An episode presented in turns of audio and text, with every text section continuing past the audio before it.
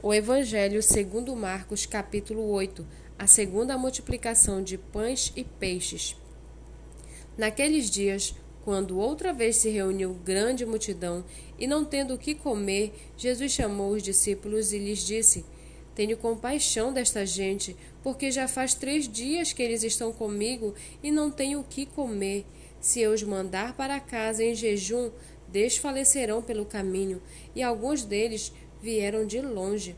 Mas os discípulos lhe responderam: Como poderá alguém saciá-los de pão neste deserto? Então Jesus perguntou: Quantos pães vocês têm? Eles responderam: Sete. Então mandou o povo assentar-se no chão e, pegando sete pães, repartiu-os após ter dado graças e os deu aos seus discípulos para que estes os distribuíssem, repartindo entre o povo. Tinham também alguns peixinhos, e abençoando-os, mandou que estes igualmente fossem distribuídos. Comeram e se fartaram, e dos pedaços restantes recolheram sete cestos. Eram cerca de quatro mil homens. Então Jesus os despediu. Logo a seguir, tendo entrado no barco juntamente com seus discípulos, foi para a região de Dalmanuta. Os fariseus chegaram e começaram a discutir com Jesus e, tentando, pediram-lhe um sinal vindo do céu. Jesus, porém, arrancou do íntimo do seu espírito um gemido e disse: Por que essa geração pede um sinal? Em verdade lhes digo que nenhum sinal será dado a esta geração. E deixando-os, tornou a embarcar e foi para o outro lado. Ora, os discípulos se esqueceram de levar pão e no barco não tinham consigo senão um só.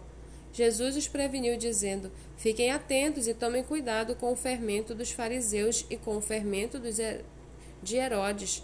E eles começaram a discutir entre si, dizendo: Ele diz isso porque não temos pão. Jesus percebeu isso e perguntou: Por que vocês estão discutindo sobre o fato de não terem pão? Vocês ainda não percebem vocês ainda não percebem nem compreendem? Têm o coração endurecido? Tem, tendo olhos não veem e tendo ouvidos não ouvem? Não se lembram de quando partiu os cinco pães para cinco mil? Quando, quantos cestos cheios de pedaços vocês recolheram? Eles responderam doze. E de quanto e de quando partiu os sete pães para os quatro mil? Quantos cestos cheios de pedaços vocês recolheram? Responderam sete. Ao que Jesus lhes disse: Vocês ainda não compreendem?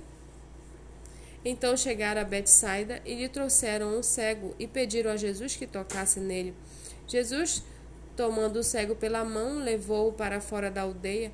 Então cuspiu nos olhos do homem e, impondo-lhes as mãos, perguntou: Você vê alguma coisa? O homem, recuperando a visão, respondeu: Vejo pessoas mas elas parecem árvores que andam. Então Jesus novamente pôs as mãos sobre os olhos dele, e o homem, passando a ver claramente, ficou restabelecido e distinguia tudo de modo perfeito.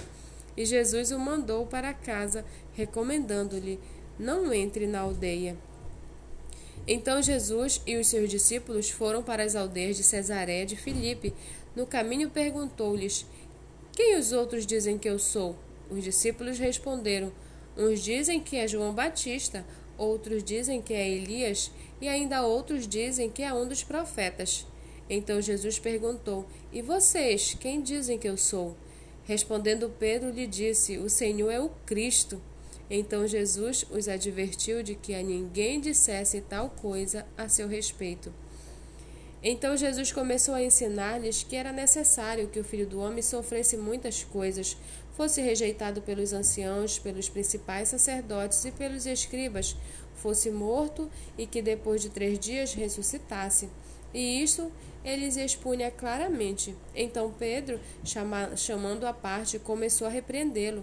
Mas Jesus, voltando-se e vendo os seus discípulos, repreendeu Pedro e disse: Sai da minha frente, Satanás porque você não leva em consideração as coisas de Deus, e sim as dos homens.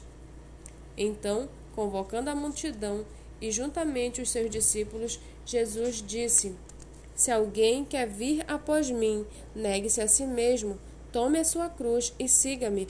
Pois quem quiser salvar a sua vida, a perderá, E quem perder a vida por minha causa e por causa do Evangelho,